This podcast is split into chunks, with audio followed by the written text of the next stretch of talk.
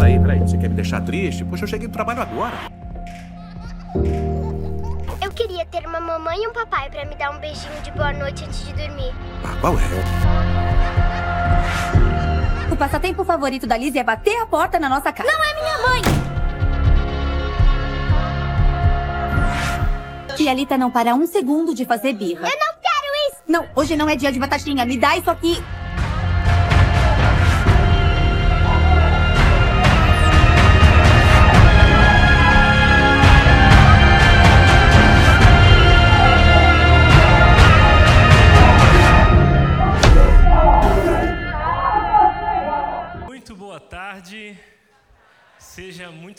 Bem-vindo à Red, que alegria ter você por aqui. Eu sou o Washington, se você não me conhece, e como já foi falado aqui, nós estamos nas últimas semanas sendo muito impactados como comunidade, como igreja, através da série Famílias de Mentirinha. Nós temos falado sobre o papel do marido, sobre os filhos, pessoas difíceis, divórcio, e tem dado que falar essa série.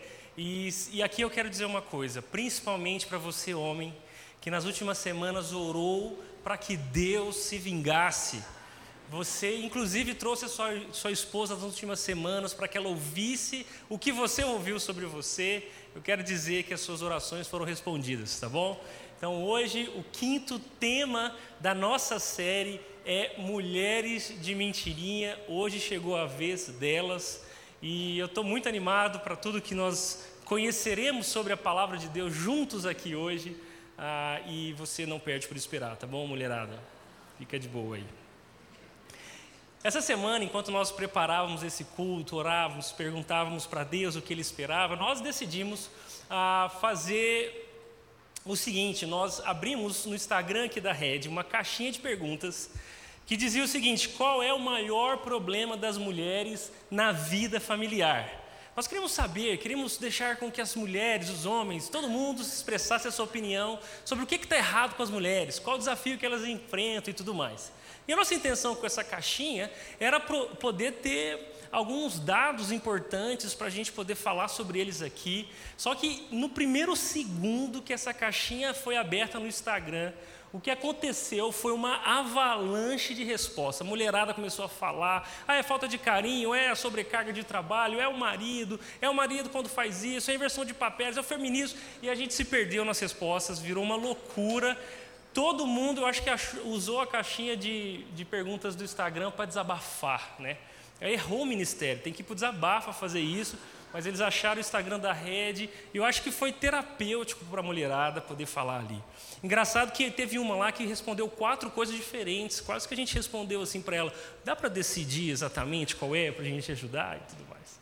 Isso é brincadeira, mas o que nós percebemos é que no meio de tantas respostas, ó, tem até uma ali, ó, é, nunca estar errado, nunca reconhecer o erro, mesmo estando errada. Isso foi uma mulher que falou, tá bom? Não, não tem nada a ver com isso. No meio de tantas perguntas, de tantas respostas, de tantas opiniões, de tantos desafios diferentes, coisas como ansiedade foi muito citado. A sobrecarga de trabalho, dos papéis da mulher dentro de casa, fora de casa, em relação aos filhos, em relação ao marido, em relação à carreira, foi muito citado também. Claro que os homens né, tiveram, foram muito citados, o homem é um problema na vida das mulheres, foi um caos isso aqui, tá bom? No meio de tantas coisas, a gente percebeu que mulheres diferentes têm problemas diferentes, são sobrecarregadas, atingidas por demandas diferentes. E, e, apesar dessas demandas serem tão diferentes, todas elas estão procurando respostas. E, e isso é muito importante para a nossa série, porque nós queremos ajudar você a entender que, por mais que nós tenhamos opiniões sobre os nossos problemas, por mais que ele nos, toque a cada, uma, a cada um de nós e a cada uma das mulheres de maneiras diferentes, ah, talvez ah, o melhor movimento não é fazer uma pesquisa no meio de todo mundo para saber quais os problemas e como resolvê-los. Talvez ah, o que um cristão faz tem mais a ver com abrir essa caixinha de perguntas, sim, mas para que o próprio Deus respondesse. Deus é aquele que sabe a verdade sobre nós. Nós somos dele, nós pertencemos a ele, dependemos dele. Então, essa série de mensagens, Família de Mentirinha, ah, existiu para que nós pudéssemos perguntar para Deus o que ele pensa sobre os nossos desafios. Então esse é a primeira, o primeiro ponto de sabedoria para toda mulher e para todo homem que quer ajudar a sua mulher também a não ser uma mulher de mentirinha, ser uma mulher de verdade. É perguntar para Deus, Deus, o que o Senhor pensa de nós? O que o Senhor vê em nós e, e o que nós temos descoberto é que o problema das mulheres, dos homens, dos casamentos, ele não está lá fora, não está nas circunstâncias. O problema está aqui dentro, está no nosso coração. Então, abrindo essa caixinha de perguntas para que Deus respondesse, eu quero te mostrar que a primeira resposta que nós encontramos na palavra de Deus já vem sobre a mulher, já vem logo no capítulo 1. Gênesis capítulo 1, que conta o princípio de tudo, nos mostra que a mulher é citada na Bíblia desde o primeiro capítulo. A Bíblia diz que Deus criou os seres humanos à sua imagem. Deus criou cada um dos seres humanos como um espelho de quem ele é. Deus criou os seres humanos à sua imagem e a imagem de Deus o criou. Homem e mulher os criou. Talvez esse versículo é tão comum, talvez você já ouviu tantas vezes, que o significado ah, e a implicação disso te passou desapercebido, ainda mais para você, mulher. Porque quando a Bíblia nos conta que a mulher e o homem foram criados para serem parecidos com Deus, para conhecer a Deus e torná-lo conhecido, a Bíblia nos mostra que Deus tem um propósito específico, tanto para, para a masculinidade quanto para a feminilidade. Deus criou homem e mulher para que juntos eles sejam a humanidade. Isso é tão importante porque a sociedade só será tudo aquilo que Deus a criou para ser, quando homem e mulheres darem as suas mãos para construírem uma sociedade que glorifique o nome dele. Homens e mulheres, então, não são só complementares, não devem ser só colaboradores na instância do casamento. Pelo contrário, quando nós olhamos para trás na, na, na, história humana e vemos um gênero oprimindo o outro, isso não é o que Deus sonhou. Quando nós olhamos para o futuro da humanidade, nós não deveríamos esperar que um outro gênero sobreponha ao primeiro e faça melhor do que o outro, porque não, a sociedade foi criada para florescer a unidade e diversidade que fazem parte do próprio Deus. É isso que a Bíblia diz que homem e mulher foram criados para se corresponderem, para serem complementares, para colaborarem juntos um com o outro, não mais um nem mais o outro, para o bem da sociedade, para a glória de Deus. Isso está além do casamento. E é muito comum nós falarmos sobre mulher ah, e homem na esfera do casamento. Nós vamos conversar sobre muito, muito sobre isso ainda hoje. Mas o que eu quero te mostrar é que a relação de homem e mulher, ela transcende o casamento. E que ninguém, inclusive, encontrará o seu lugar no mundo olhando para dentro de si mesmo, mas na verdade conhecendo a diferença do outro. Quando nós não reconhecemos as distinções entre homem e mulher, nós sempre estaremos confusos sobre o papel que cada um tem dentro de uma família, de um casamento e até na sociedade. É olhando para o outro que nós entendemos quem nós somos. É sabendo o que o outro não é ou o que o outro é que eu entendo quem eu sou e quem eu não sou. E isso também se aplica a homens e mulheres. Mas esse casal, ou essa humanidade que foi criada perfeita, a Bíblia nos diz que quando o Senhor declarou: não é bom que o homem, aqui o homem, masculino, macho, não é bom que o homem esteja só, farei para ele alguém que o auxilie e corresponda, Deus está desde o primeiro momento onde ele cria a mulher reconhecendo que o homem não pode andar sozinho. Isso não é a resposta de Deus só para a solidão do homem ou só para a solidão da mulher. Mas a verdade, essa é a resposta de Deus para como Ele quer que homem e mulher trabalhem juntos para a sociedade. Até mesmo pensando numa família, quando homem e mulher estão juntos, a Bíblia diz que Deus criou o homem para ser um líder no seu casamento. Dentro de casa, o papel de liderança pertence ao homem. E essa liderança foi criada por Deus para ser uma proteção para o casamento, para tornar a mulher mais florescida nos propósitos de Deus. O homem, então, foi criado para liderar a mulher de maneira amorosa e serviu dentro do casamento. E a mulher, por sua vez, tem como função estabelecida por Deus ser submissa de maneira respeitável e inteligente. Nós vamos conversar mais sobre isso ao longo dessa tarde, mas o que eu quero dizer é que o plano de Deus não é uma distinção de valor entre homem e mulher. como se ser o líder é ser mais importante, é ser mais valioso, mais digno, e ser a auxiliadora é um papel secundário na história. Pelo contrário, nós somos homem e mulher essencialmente iguais, mas para os propósitos de Deus nós precisamos cumprir papéis diferentes. Como em qualquer dupla, como em qualquer empresa, como em qualquer time, todos são importantes, mas todos não podem fazer a mesma coisa. E assim, dentro do casamento, liderança amorosa e submissão respeitável é o plano de Deus para, as relações entre homem e mulher. Aqui está o plano de Deus para o casamento. Aqui está a coisa mais importante que eu e você precisamos entender hoje. Deus tem um plano perfeito para homens e mulheres, seja na família, seja fora dela, corresponderem um ao outro e fazerem uma sociedade florescer, cheia da riqueza das contribuições masculinas e femininas para ela. Porém, quando. O que a Sharon James diz, eu, eu gosto de citar isso, que ela fala o seguinte: Deus não criou a mulher simplesmente porque o homem estava sozinho, embora isso fosse evidente. Deus criou a mulher para completar o homem, para amar com ele, para trabalhar com ele, dominar com ele, viver com ele, procriar com ele e lutar ao lado dele. Ela era uma portadora feminina da imagem de Deus nessa união misteriosa chamada casamento.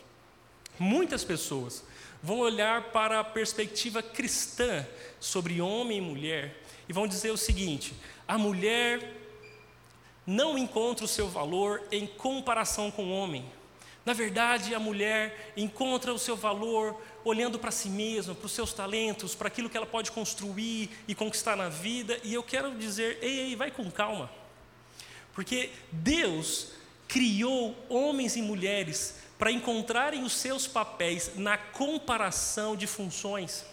Quando o homem olha para a mulher, ele entende melhor o que é ser homem. Quando a mulher olha para o homem, ela pode entender melhor o que é ser mulher.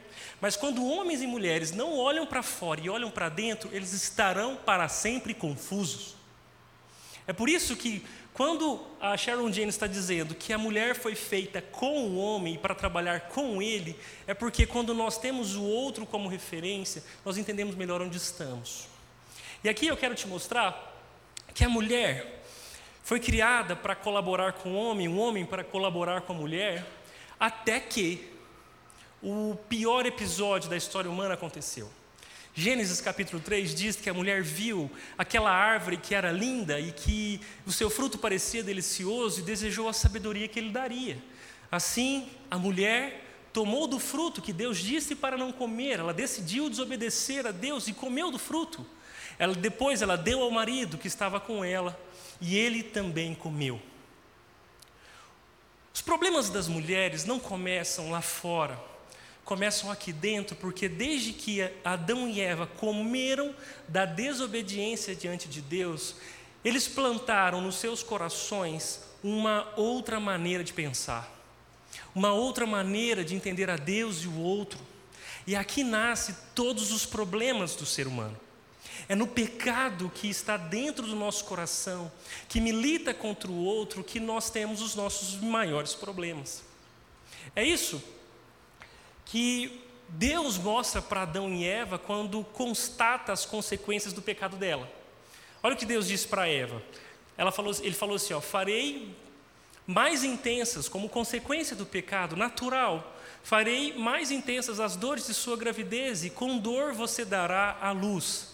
Se você já é, teve um parto normal é, e quis xingar alguém, xingue a Eva, tá bom? A culpa é toda dela mulherada teve os, as dores do parto multiplicadas, porque não só o parto, mas como também a missão de gerar uma nova geração por conta do pecado, agora estava amaldiçoado pelo pecado. Gerar um filho e legar o evangelho nas próximas, nas próximas gerações seria muito mais difícil do que era para ser por conta do pecado. E aí Deus diz: o seu desejo, o desejo da mulher será para o seu marido e ele a dominará. E aqui a guerra dos sexos começa. Talvez a melhor tradução para essa palavra, o seu desejo será para o seu marido, na verdade não é exatamente para, mas poderia ser contra. O seu desejo, agora, mulher, que você conheceu o pecado, agora que o seu coração é mau, o seu desejo será contra o seu marido e ele a dominará. De um lado, então, nós temos uma mulher que agora, tendenciosamente, sempre olha para o seu marido, sempre olha para o homem, querendo controlá-lo. E agora é o momento que você, marido, balança a cabeça com veemência, tem a liberdade para fazer isso, tá bom? O desejo da mulher natural é controlar o marido, é manipulá-lo, é fazer com que ele seja exatamente como ela quer que ele seja. E isso é um, isso está dentro do coração dela. Ela será assim se não prestar atenção nas suas motivações. Por outro lado, o, a tendência do homem é dominá-lo, é dominar a mulher, é oprimi-la, é usar da força, da violência para que ela seja subjugada. Aqui moram os nossos problemas. É aqui que as nossas famílias começam a viver de mentirinha. Eu concordo com a Thaís e com a Lindsay quando elas dizem o seguinte nesse, nesse livro Empoderadas, que você até encontra aqui na Redbook. Diz assim, ó, por causa da desobediência, a consequência do pecado da mulher foi que o seu desejo seria contra o seu marido. Por isso, no que diz respeito à natureza pecaminosa da mulher, ela olhará para o seu marido como um opositor, terá um desejo contrário ao dele. Essa força propulsora surge como fruto do pecado. É quando a mulher trava guerras contra o homem, enxerga-o como inimigo, não confia nele, compete com ele, tira-lhe a autoridade dentro de casa, torna-se insatisfeita por ele ser como é. E elas terminam dizendo: uma mulher que tem seu desejo contra o seu marido, quer assumir o controle, quer sua vontade sobre a dele. Por mais que a esposa ame seu marido, ela perceberá esses impulsos carnais conflitando dentro dela.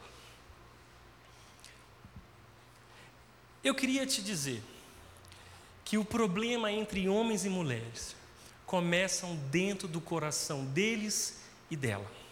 E por isso, mulher, o seu problema começa dentro do seu coração. Existe essa tendência de militância um contra o outro. E a resposta que nós queremos responder, a pergunta que nós queremos responder hoje é: que tipo de mulher então Deus te criou para ser? Diante desse universo tão complexo que é o universo feminino, que tipo de mulher Deus criou você para ser? E deixa eu falar uma coisa. O universo feminino é tão complexo, as questões são tamanhas e inacabáveis que para responder essa pergunta hoje eu vou precisar de ajuda, tá bom? Então eu quero chamar aqui a Laís e a Thaís porque elas vão me ajudar a entender o universo feminino e a gente poder te ajudar a responder essa pergunta. Por favor, uma salva de palmas para essas duas aqui, a Laís e a Thaís.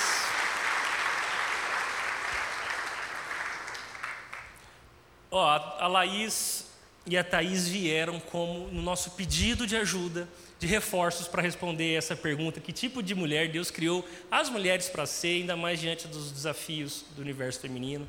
Então, eu estou aliviado, porque se você achar ruim com alguém, ache com elas do que veio pela frente, tá bom? Eu não tenho nada a ver com isso. Ó, Laís, Thaís, se apresenta para as meninas para elas conhecerem vocês. Boa tarde, gente. Que alegria estar aqui hoje, fazer parte de tudo isso. Eu sou a Laís, sou esposa do Washington, sou mãe de duas meninas.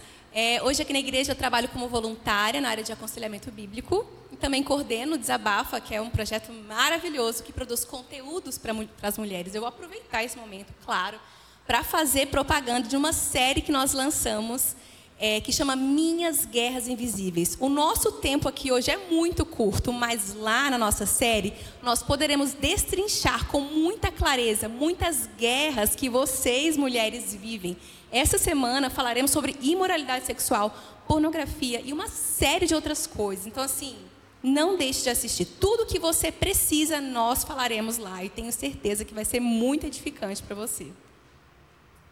Oi, gente. Meu nome é Thaís. Eu sou esposa do João. Sou a mãe do Tito e do Theo. E é uma alegria estar aqui também com vocês.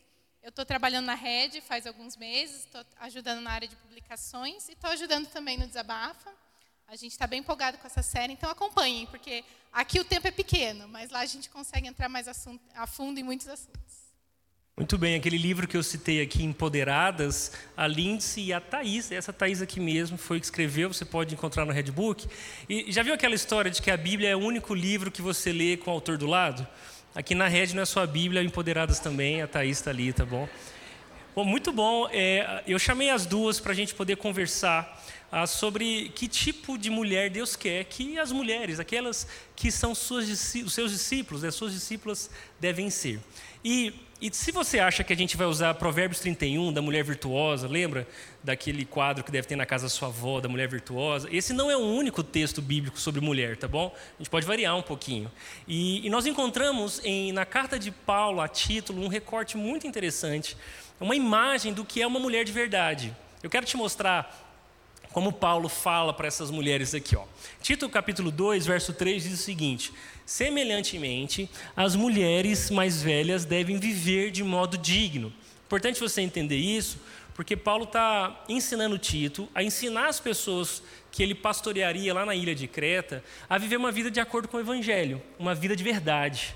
E quando Paulo começa, chega no capítulo 2, ele começa a disparar um monte de aplicação bem prática para públicos diferentes: os homens, as mulheres, os escravos, etc. e tal, porque todos, independente de quem eles são, são chamados para viver de modo digno. E aí é que ele chega no verso. E aí é que ele nos mostra cinco marcas de uma mulher de verdade, a partir aqui do verso 3 em diante. E eu quero ler com vocês, as meninas vão me ajudar a expor esse texto e te ajudar a aplicar ah, na sua vida. Ele diz assim, ó: Não devem ser caluniadoras, nem beber vinho em excesso. Antes, devem ensinar o que é bom. As mulheres mais velhas devem instruir as mulheres mais jovens a amar o marido e os seus filhos, a viver com sabedoria e pureza, a trabalhar no lar, a fazer o bem e a ser submissas ao marido Assim, não envergonharão a palavra de Deus. Então, daqui em diante, nós vamos olhar para esse texto, para essa imagem dessa mulher de verdade, que Paulo nos dá em Tito, e descobrirmos e aprendermos sobre cinco marcas de uma mulher de verdade, tá bom? A primeira marca é que ela não deve ser caluniadora. Nós entendemos que isso seria sabedoria no falar. E, por favor, meninas, como é que se dá isso? Como é o desafio de uma mulher ser sábia no falar, não sendo caluniadora ou não falando mal das outras? Isso faz parte do universo feminino mesmo ou, ou não? Em um pouco. Bom, desafio, né? Vamos lá. É... A calúnia, ela faz mais parte do dia a dia do que a gente pode ter dimensão, perceber. É, você pode caluniar a mulher na sua mente, é, ou então, no pior e pior e pior dos casos, também compartilhando com veneninhos correndo no canto da boca aqui com alguém, com alguma amiga. É, nós caluniamos por qual motivo? Eu queria que vocês pensassem um pouco comigo aqui agora. Nós caluniamos quando alguém fala algo é, que nós não concordamos, quando uh, alguém não age conforme o nosso padrão, quando nós temos certa expectativa, então elas são frustradas. Existem várias circunstâncias né, que surgem aí é, e potencializam esse pecado no nosso coração. Inveja, né? Às vezes a gente tem inveja de uma mulher pelo que ela tem, ou algum dom, alguma capacidade, beleza. E a gente fica tentando achar algum defeito, né? Comenta com a amiga, assim, de leve.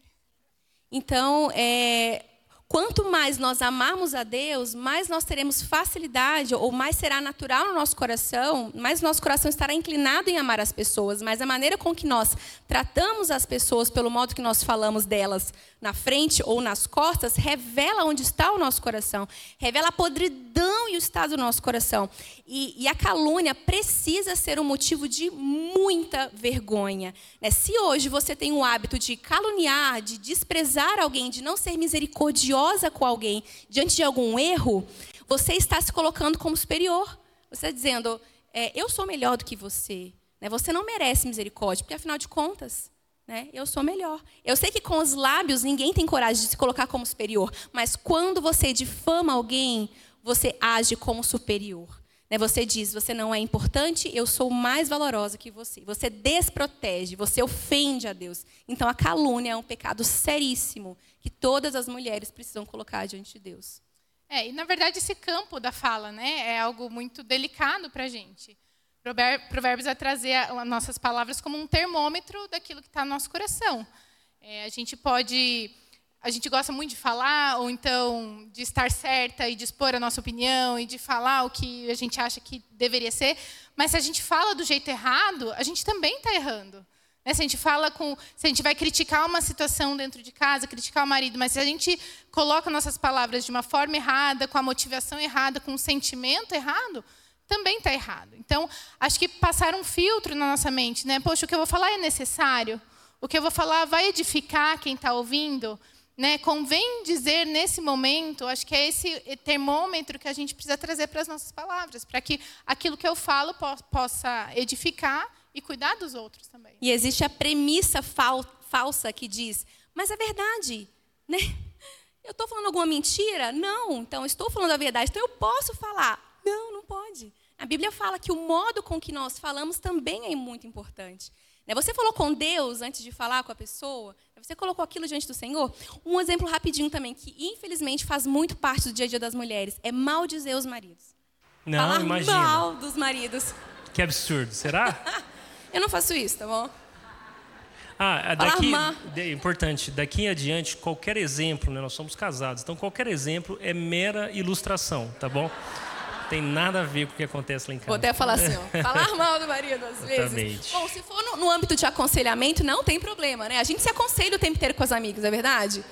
É aconselhamento. Mas, gente, que eu vejo um hábito terrível das mulheres de exporem o próprio marido, descerem a lenha nos maridos. E o marido nem sabe o que está acontecendo. Quando às vezes né? o marido nem sabe o que se passa. Então, meu Deus, você abre o teu coração para a mulher, fala o que tem que falar do seu marido, sendo que, coitado, ele nem faz ideia no que passa no seu coração. Então, saiba que se você age assim, você está sendo injusta com ele. Muito injusta com ele. E mais, você desprotege a imagem dele. Então, isso é um erro muito grave. Amém. Concordo. Muito bom. Ó, nós temos cinco marcas de uma mulher de verdade e eu acho, eu estou me segurando para não fazer umas piadas aqui, tá bom? Enquanto a gente conversa, mas é muito importante é, aquilo que eu disse mais cedo, né? Que homem e mulher foram criados à imagem de Deus, também é justificativa para que a gente cuide da imagem do outro através, por meio daquilo que a gente fala. Porque se o outro, independente do que ele faz, de certo ou errado, é a imagem de Deus, então a minha opinião sobre ele ou a opinião que eu formo nos outros sobre o, o sujeito com quem eu falo, Deus deveria concordar. Porque, afinal de contas, pecador ou não, certo ou errado, o outro é a imagem de Deus. Então, se nós nos protegermos da maneira com que falamos uns dos outros, Deus é glorificado. Mas quando nós desprotegemos a imagem um do outro, nos comentários, sejam os mais ingênuos, sejam os mais maliciosos, é Deus ou é a palavra de Deus que está sendo envergonhada. Né? Então, essa primeira marca é muito importante para uma mulher é, que quer glorificar a Deus. A segunda marca que Paulo nos ensina aqui em Tito é que ela não deve beber vinho em excesso. Nós estamos chamando isso de sobriedade. A mulher deve ser sóbria. E, e, e aqui é interessante porque ele está usando vinho aqui. E como exatamente uma mulher pode ser sóbria? Como que ela experimenta esse tipo de desafio na vida? Acho que a gente pode entender, né? Porque quando se bebe vinho em excesso, a gente perde o autocontrole. E, e, a gente, se a gente for buscar nessa perspectiva, a Bíblia vai falar muito sobre autocontrole, né? A vontade de Deus é um aspecto do fruto do Espírito, inclusive. Então, quando eu estou autocontrolada, é um bom sinal, né? Um bom fruto de que o Espírito de Deus está agindo em mim. Então, tudo aquilo que nos tira desse prumo, que nos, que nos consome, que nos domina, a ponto da gente perder a, a, racionalidade, a capacidade de discernir aquilo que a gente faz, aquilo que a gente sente, isso é pecaminoso.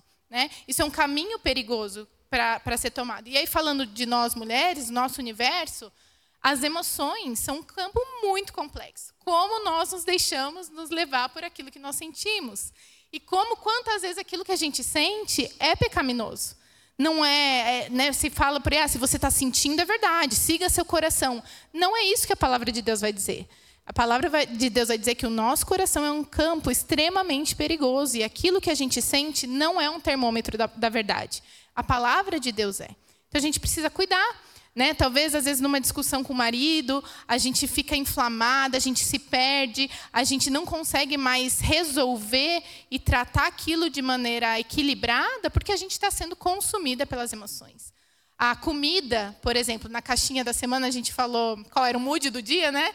E o mais votado lá foi ansiedade. Como a ansiedade tem sido uma luta para as mulheres, como a gente deixa o nosso coração ser consumido por isso, Quando, na verdade, a gente está mostrando que a gente gostaria muito do controle, de entender o futuro, o que, o que vai vir pelo futuro. E enquanto Deus está dizendo, entrega tudo para mim, né? descansa. Então, assim, são, são termômetros que, que mostram que o nosso coração não está no equilíbrio que deveria, porque a gente não tem dependido de Deus como a gente deveria. Né? E nós não podemos é, ceder à tentação de usar o cansaço como desculpa é, para a minha ansiedade, para o meu estresse, para que eu fale de modo grosseiro. Né? Mas Deus nos chama a sermos mulheres equilibradas. Né? E se Ele diz na Bíblia né, que ele espera que nós não sejamos dominadas pelas emoções, é porque ele nos dá os recursos que nós precisamos para não sermos então exageradas, desequilibradas, né? Então, se eu não consigo hoje no meu dia a dia perceber é, estes recursos, né, eu vejo tanto me movida pelas emoções, engolida né, por aquilo que eu sinto aqui dentro, é porque tem alguma coisa errada. Então, eu preciso, como mulher, buscar do Senhor os recursos né, nessa relação com Ele para equilibrar as minhas emoções. Porque quando eu sou dominada pelo estresse, pela ansiedade, né, eu deixo que as circunstâncias falem mais alto. E eu deixo de perceber aquilo que Deus está fazendo no momento presente. Eu deixo de perceber a boa mão do Senhor atuando em mim. Então, a, o convite do Senhor para que sejamos mulheres equilibradas é justamente para que a gente consiga perceber aquilo que Ele quer que a gente seja e para que, que a gente consiga fazer e ter uma vida plena nele. Porque no desequilíbrio, essa vida não é possível. E isso que vocês estão comentando é muito importante porque geralmente todos nós, homens e mulheres, quando nós erramos, a justificativa que nós damos para os nossos erros tem a ver com o estado emocional. Então, ah, eu gritei com você, me pergunte, me perdoe, eu estava muito nervoso. Ah, eu comi além da conta, agora eu estou passando mal na barriga e tudo mais, porque eu estava ansiosa e eu sabia que não podia comer aquilo. O duro de trabalhar com aconselhamento e de ser casada com um homem que também trabalha com aconselhamento é porque as desculpas não colam tanto, né? Então, se eu grito com ele, é, ai, Washington, aí eu falo, me perdoe, é porque eu estava muito, eu ia falar cansada. Eu falo, ai, não posso falar que eu estou cansada. Me perdoe. Ah, ok. Né? É. A gente tem que se vigiar nesse processo também. Eu também tenho que me vigiar nesse processo, né? Porque depois, porque não dá para aconselhar, é, a esposa não vira aconselhada, né? Se virar aí que o caos impera em casa mesmo. Mas, mas isso é muito importante, né? O que, que te leva a fazer o que você faz? Essa é uma premissa do aconselhamento. Por que você faz o que você faz? Porque se o seu coração é a regra da sua prática, o seu coração é enganoso. E se você segue a Jesus, Jesus é quem deveria dizer como lidar com o seu coração. Então, sempre quando alguém come demais, ou quando alguém é, esbraveja de raiva, ou quando alguém faz uma compra que não deveria fazer, é um estado emocional que está funcionando naquele coração como regra de fé e prática, como justificativa. Mas o que é mais legal é que Jesus está redimindo as nossas emoções. Então, ser controlado pelo seu próprio coração é o, não é o propósito de Deus para nós. Né? Agora, só uma pergunta importante aqui. Paulo está falando que elas não devem beber vinho em excesso. Além da comida, né, quais, quais outros lugares, outras coisas, uma mulher é, é tentada a fazer em excesso por conta desse descontrole emocional do seu próprio coração? Acho que os cuidados estéticos também podem ser uma armadilha, né? Não que seja errado você se cuidar, obviamente, mas pode virar um vício, pode virar algo que te consome e, e a gente perde o equilíbrio, né? o dinheiro, o desejo sempre por querer ter mais, a falta de contente. Isso aí a gente vai cavando mais fundo, a gente descobre que é um coração que não está contente, né? Não está contente com o seu próprio corpo, com a sua imagem, não está contente com aquilo que tem. Então, ter esse cuidado para que o dinheiro não te domine, para que os procedimentos não te dominem. Quem te domina é o Senhor. Né? E quando Deus nos domina, o resultado disso é uma vida equilibrada. Quando a gente está se vendo consumido por algo que não o Senhor, é um, é um alerta. Opa, preciso voltar. Tem algo aqui no meu coração que não, não está onde deveria estar. Muito bom. Bom, então já foram duas marcas de uma mulher de verdade. Aqui no texto, a terceira marca está ali, ó. Elas devem instruir as mulheres mais jovens a amar o marido, os filhos e a viver com sabedoria e pureza. A gente está entendendo isso como um chamado de Paulo para que mulheres vivam como suporte para outros, ou especialmente para outras. Né? E, e aqui tá, tá, tem a ver com discipulado, né? com a vida que se importa com alguém que não seja eu mesmo. Como que vocês entendem o suporte, ah, na vida da mulher como essa marca de uma mulher verdadeira? Bom, é, nós somos essencialmente relacionais, né? E por isso, é, Deus nos diz que nós fomos chamadas para caminharmos em comunidade, né? E na mutualidade cristã. A nossa tendência é sempre nos isolarmos, é caminharmos sozinhas, sermos individualistas, mas Deus nos, nos fala que é importante que a gente se associe a outras pessoas, né? Eu penso na minha vida, o que seria de mim se não fossem os bons exemplos? O que seria de mim, da minha vida cristã, se não fossem as mulheres mais velhas? Então esse ponto aí é um lembrete, né, que você precisa ser suporte para alguém, né? É, esse ponto aí ele trata um problema da solidão. Então Deus te chamou para ser suporte para outras mulheres e Deus chamou você também para caminhar em companhia, né? Então é, compreenda isso. Existem questões na sua vida que só serão solucionadas se você estiver em companhia. Você despreza tesouros maravilhosos na sua espiritualidade quando você caminha sozinha, quando você não abre o seu coração, quando você não conta das suas dificuldades. Né? Então a Bíblia nos fala aqui, aqui em Tito, que as mulheres mais velhas precisam acompanhar as mais novas. Né? Você aí, que já é abençoada pelos cabelinhos brancos ou pinta eles, você tem se importado com as mulheres mais novas? Você tem investido o seu tempo, porque se há fôlego de vida aí nos seus pulmões, significa que o Senhor ainda projeta isso para você. Né? Então, uma vida voltada para o outro, uma vida para fora de si. Uhum. E eu gosto de pensar também, não apenas no aspecto da idade, mas você pode acompanhar alguém que conheceu a Jesus depois que você. Talvez você já esteja alguns anos caminhando com Jesus e alguém que né, entregou a vida agora, começou a conhecer. Você pode também acompanhar. Você, você jovem pode acompanhar uma adolescente. É, essa ideia de um ser suporte para outra, uma ser suporte para outra, caminhar junto, abrir a vida, compartilhar a vida. Acho que em termos de mundo, a gente caminha para uma sociedade cada vez mais individualista e isso é extremamente perigoso e solitário. Né? É o oposto que a palavra de Deus diz. A palavra diz: vamos compartilhar vida, vamos né, abrir o nosso coração, deixar outros entrarem. Nesse sentido também, algo que aconteceu lá na nossa família, meu marido gosta muito de receber pessoas. Ele vem do interior, é, isso é muito comum. Eu vim de uma cidade maior, então não é tão comum assim. E eu sempre pensava no quanto custava, não no quanto valia. E eu pensava, meu Deus, mas eu vou ter que arrumar casa, eu vou ter que pensar em comida, e, e, mas tem que ser uma comida boa, não pode ser qualquer coisa, não sei o quê. E eu comecei a entender, com a ajuda dele, né, de, de, olhar pela perspectiva do valor. O quanto vale você abrir a sua casa para que haja vida ali, para receber outras pessoas em quem você invista, em que, com quem você possa caminhar junto e apontar para Jesus e crescer com Jesus. Então, assim, a casa não precisa estar impecável. A comida é aquilo que você tem, você partilha do que você tem, mas algo de muito mais valor pode acontecer ali, que é esse investimento de uma vida em outra vida e juntos crescermos com Jesus. A gente perde muito a bênção de crescer, né? de abençoar e ser abençoado com outros testemunhos, outras histórias, quando a gente se fecha.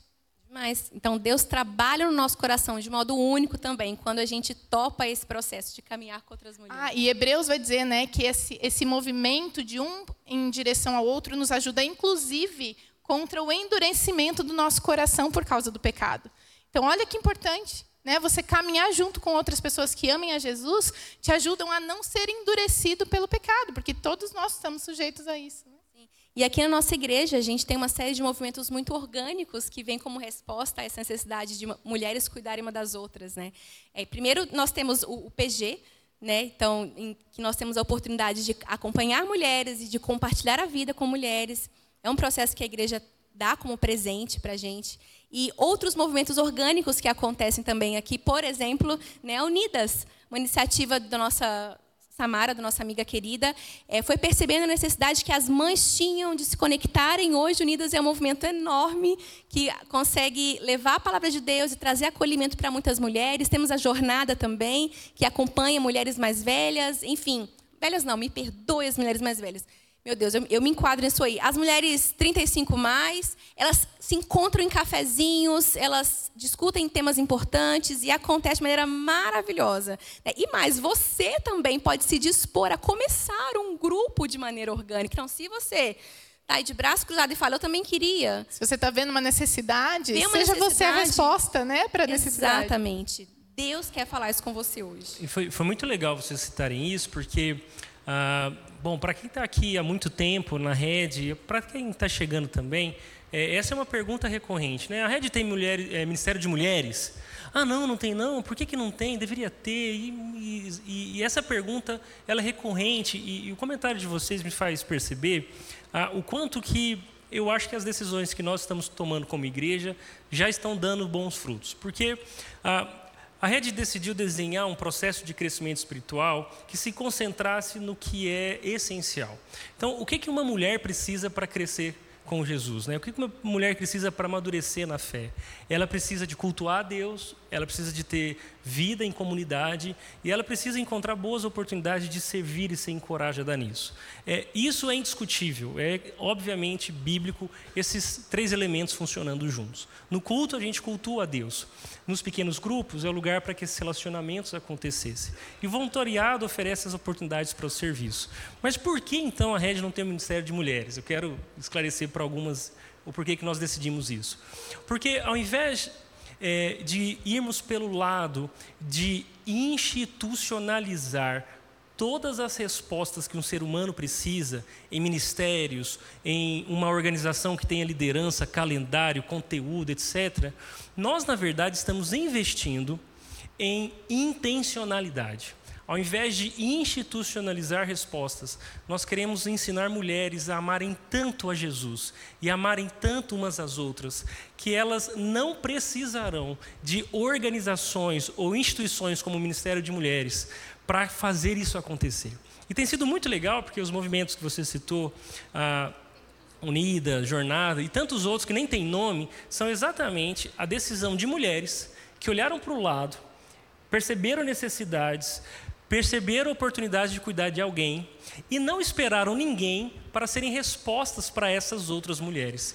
Isso é muito legal porque quando o movimento é orgânico, ele é mais rápido, ele é mais eficiente, ele é mais verdadeiro, porque toda organização depende de uma logística, de uma, de uma programação que talvez não atenderá bem a todas. Então, a Rede é uma igreja que quer levar a sério o desafio de discipular pessoas. Então, a, no pequeno grupo, essa é a, é a principal instituição ou lugar onde mulheres são cuidadas por mulheres, mas não precisa ser o único. E nem, na verdade, deve ser o único. Você, mulher, que se sente sozinha, ou você que se importa com alguém, cuide dessa pessoa, ore por ela, faça amizades, tome café, tome chá, vai para Cardeal comer pastel, sei lá, mas cuide de alguém. Boutique das Flores hoje, então. Boutique. Mulheres. Começou o merchan aqui, vai virar uma lista de, de páginas amarelas daqui a pouco, mas cuide umas das outras. É isso que nós queremos ensinar cada mulher, cada homem a cuidar do outro e se e ser resposta para a vida das outras, né?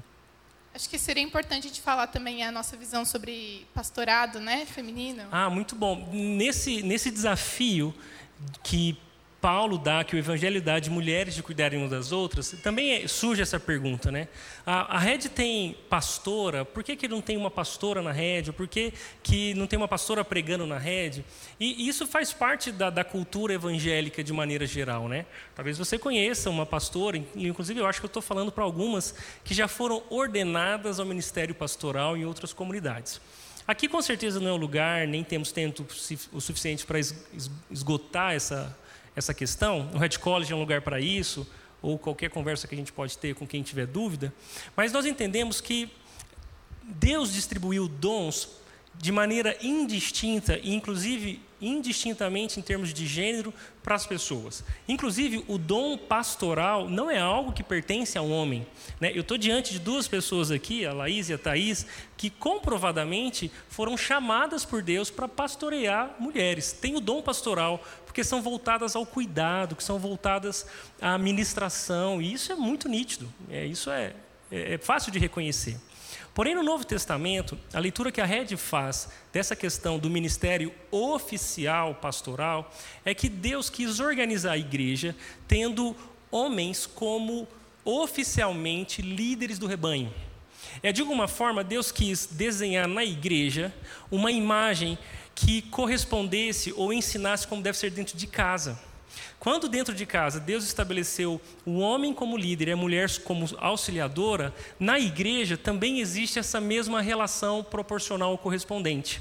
Então a, nossa, a leitura que a nossa igreja faz do ministério pastoral é que o ofício pastoral ele está confiado a homens dentro da comunidade e que mulheres também pastoreiam a comunidade, mas não de maneira oficial, como presbíteros ou pastores fazem isso de maneira oficial.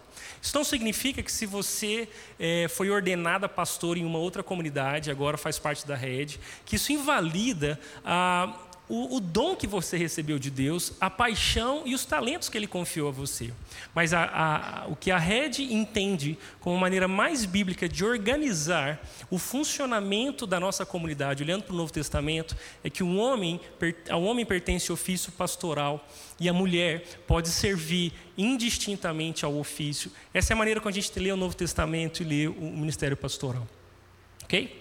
Muito bom, então ó, já falamos de três marcas e agora a gente vai para a reta final, da, e, onde a quarta marca dessa mulher de verdade é que ela deve trabalhar no lar e fazer, e ensinar as mulheres a trabalhar no lar e a fazer o bem. Isso é o que nós estamos chamando de serviço. A quarta marca da mulher de, de, de verdade é o serviço. Vamos lá. Esse trechinho aí, né, se a gente lê sem um, um, um, uma cautela maior, pode trazer algum. Provocar algum... revolta, vai. É, estou tentando polir as palavras, mas é isso aí. Gente, o versículo não está dizendo que mulheres não podem trabalhar fora de casa, tá? Não é isso que o texto está dizendo. Mas o que ele está dizendo é que nós, mulheres, precisamos cuidar para que nós não estejamos super ocupadas fora de casa, a ponto de que as demandas de fora nos consumam e a gente não consiga olhar para o nosso lar como um ministério primeiro das nossas vidas.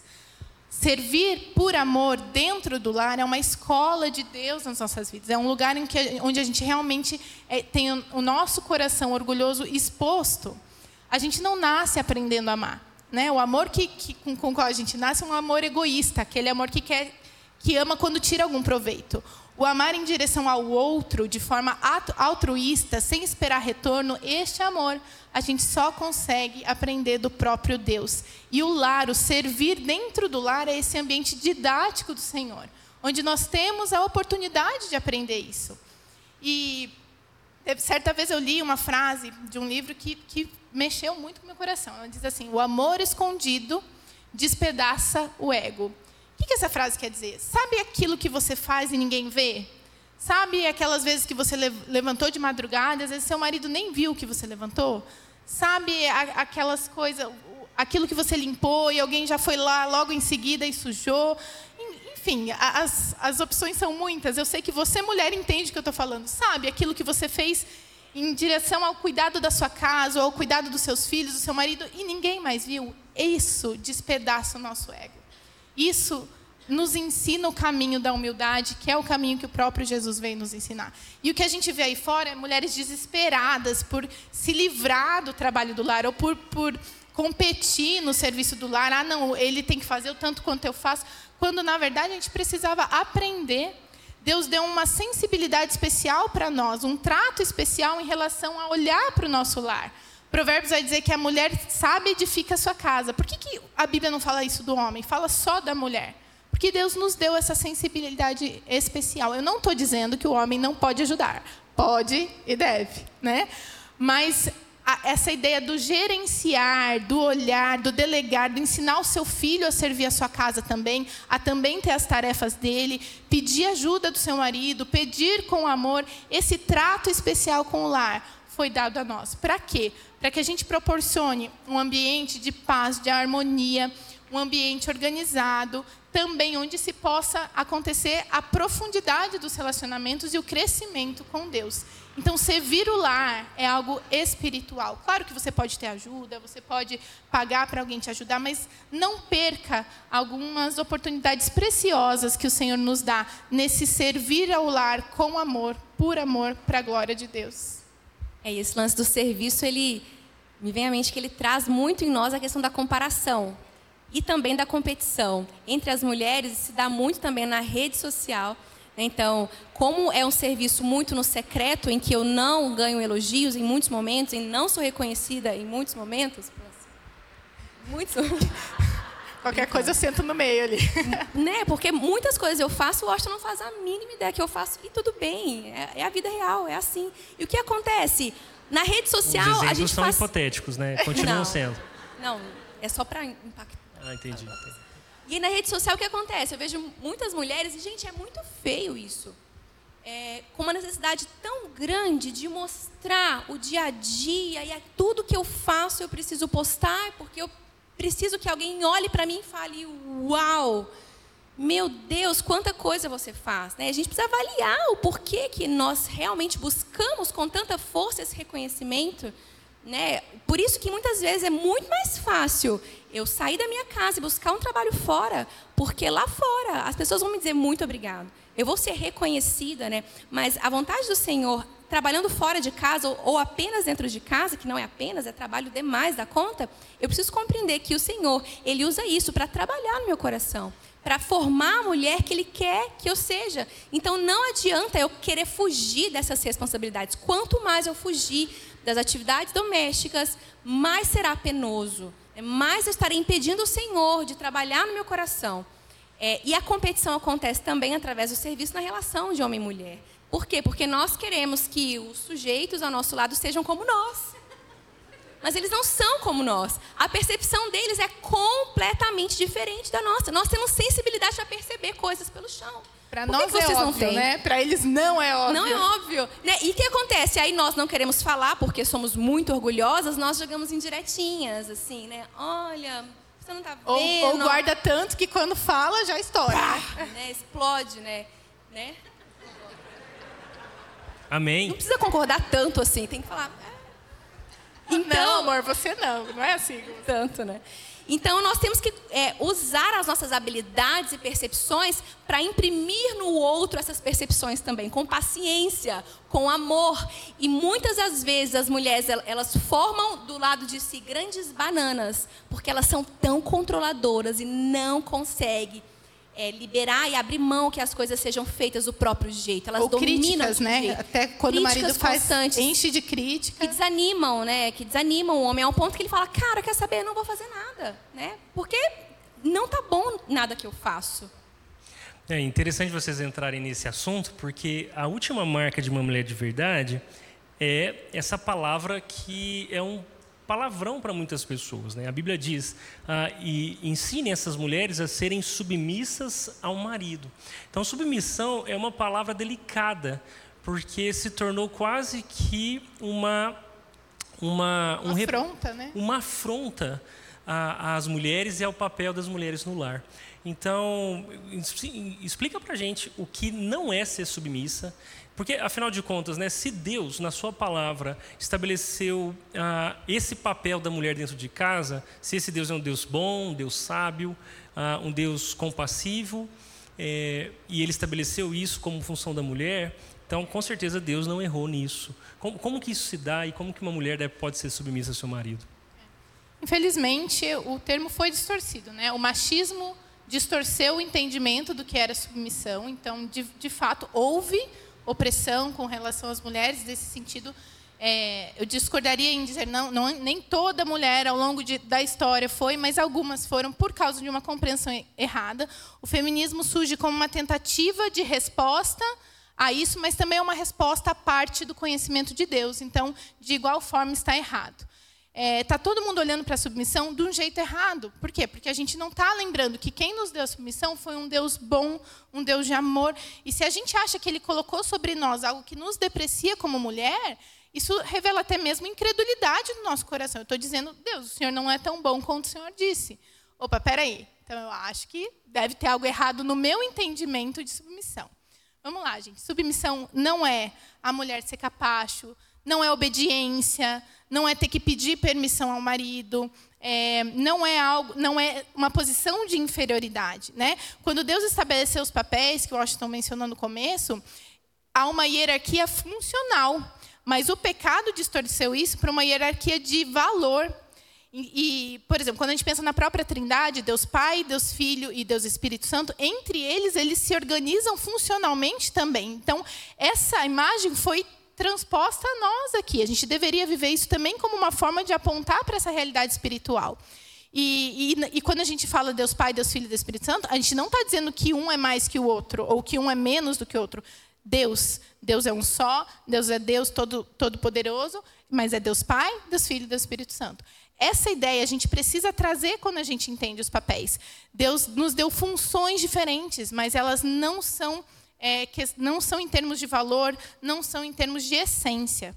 O fato de nós nos submetermos à liderança de, do marido, que deve ser servil, sacrificial né, e amorosa, não nos torna depreciadas, não nos torna menores ou não nos torna fracas. Muito pelo contrário.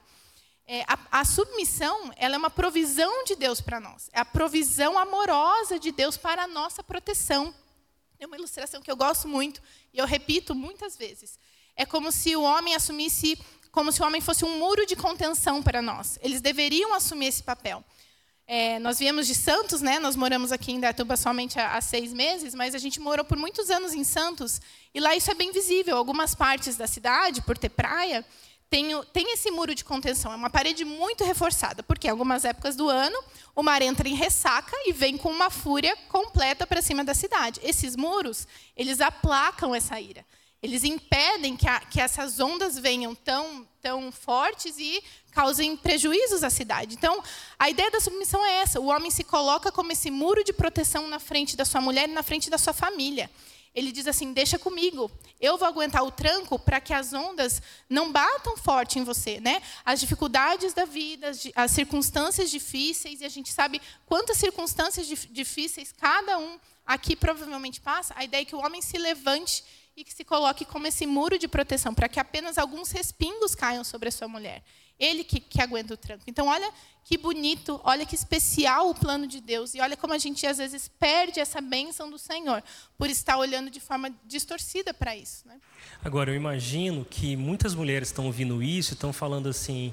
Ah, ah, mas você não conhece meu marido, né, Thaís? Que legal. O João deve ser o incrível, mas meu marido é, é o meu marido.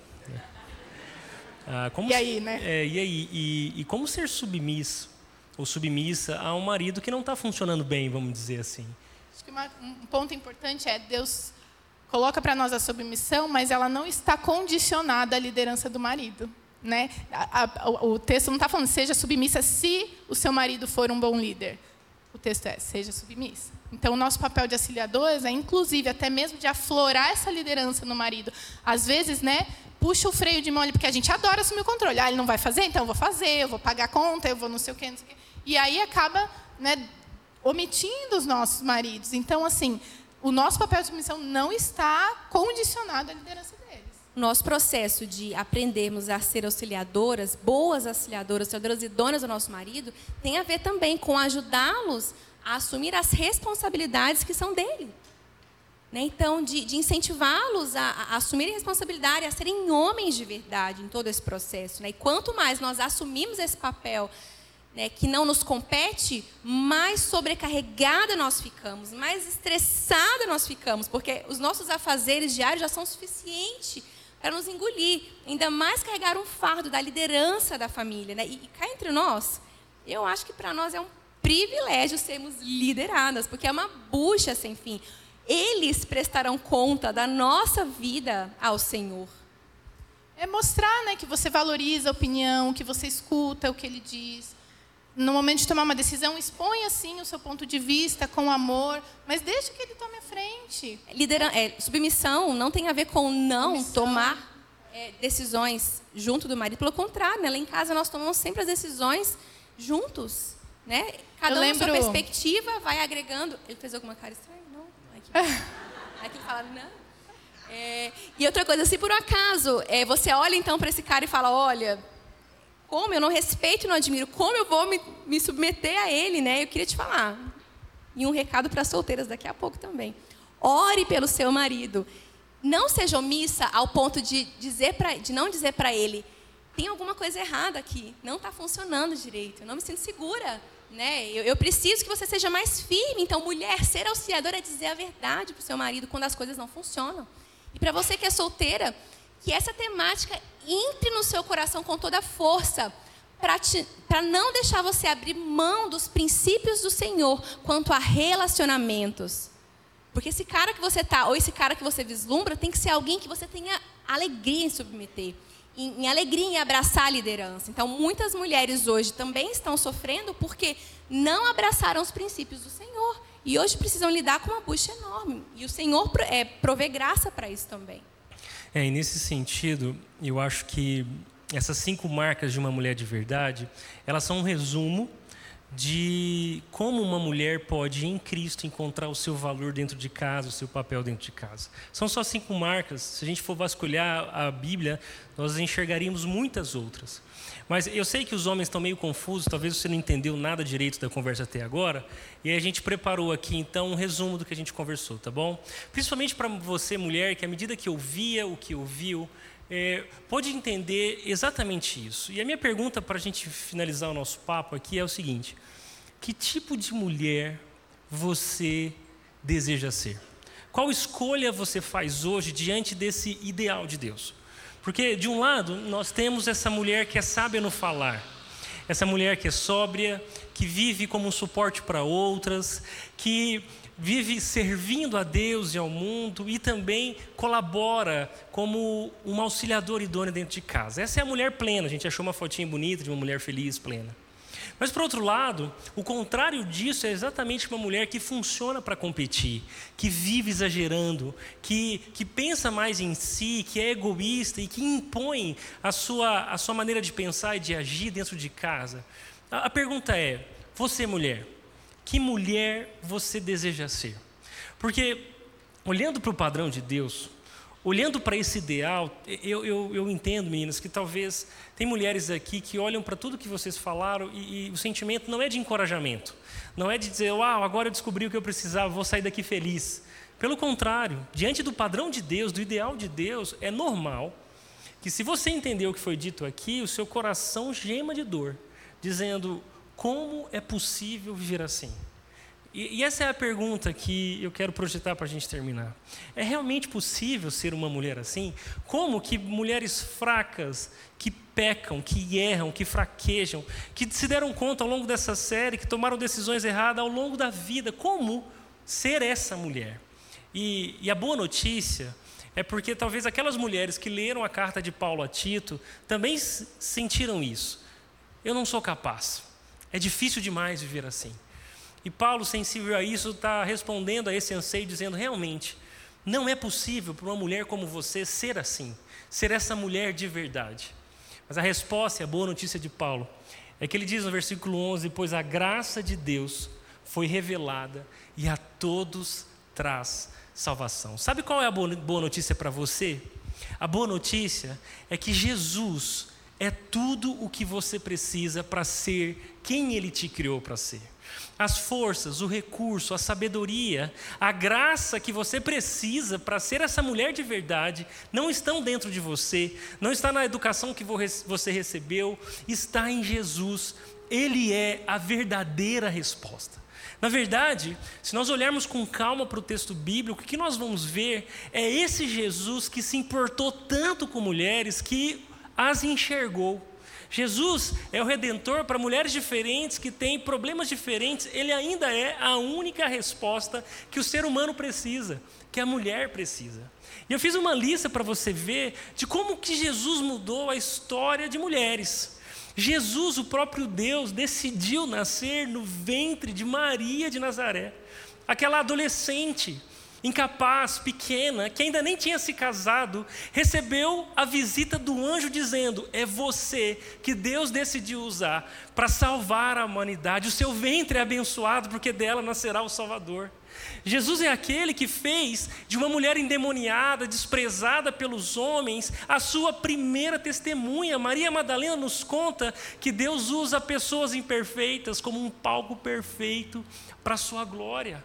Jesus se importava com mulheres, porque ele foi quem curou aquela mulher que vivia uma hemorragia crônica, que era desprezada, tida como suja pelos outros. Ela, quando toca em Jesus, Jesus para todo mundo e diz: Quem, quem me tocou? Porque de mim saiu o poder.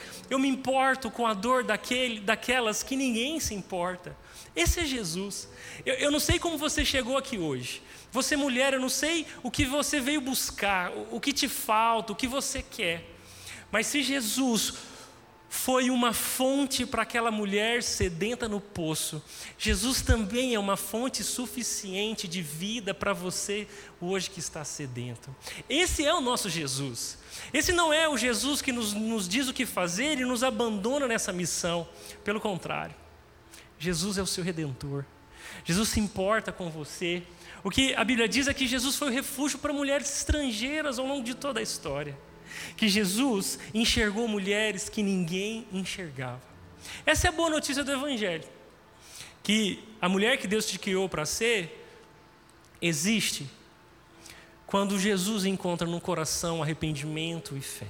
Ele é nosso redentor e, e, se olhando para tudo que a Bíblia diz, você, mulher, se sente representada por Eva, que tomou decisões erradas, que trouxe consequências implacáveis para sua vida, para sua família, para as próximas gerações. A boa notícia é que você também pode se ver representada naquela adolescente, a jovem Maria, que foi agraciada com uma missão especial. Talvez o que mais impactou a gente durante essa semana foi perceber o quanto que Jesus se importa com as mulheres, o quanto que Jesus oferece um caminho de restauração para todas as mulheres. E nós vamos encerrar essa, essa tarde juntos aqui, exatamente diante desse Jesus que é restaurador. Então, Thaís, Laís, obrigado por compartilhar como Jesus tem transformado a vida de vocês e como Ele também quer transformar a vida de cada uma das mulheres que estão aqui. E eu quero te mostrar que assim como Jesus foi esse redentor de Eva, assim como Jesus é esse redentor de Maria, Jesus também escolheu uma mulher, a Maria Madalena, para ser a sua primeira testemunha. Você percebe o quanto que Jesus se importa com mulheres? O quanto que Jesus está reescrevendo a história de mulheres ao longo de toda a narrativa bíblica? Isso também diz que Jesus quer e pode reescrever a sua história que está aqui hoje. Eu não sei como você chegou, eu não sei aonde você pecou como Eva, eu não sei quem você é. Mas a verdade é que Jesus está pronto para restaurar toda mulher que diante dele derrama o seu coração e a sua vida. Nós vamos encerrar essa tarde juntos cantando essa música que representa a vontade de Deus para as mulheres. Um chamado, um convite para a restauração. Assim como Jesus restaura Maria Madalena e faz dela uma grande testemunha para todo mundo da ressurreição. Assim também Jesus quer transformar mulheres aqui hoje, para que sejam testemunhas de quem Ele é, dentro de casa e para ao redor de todo mundo.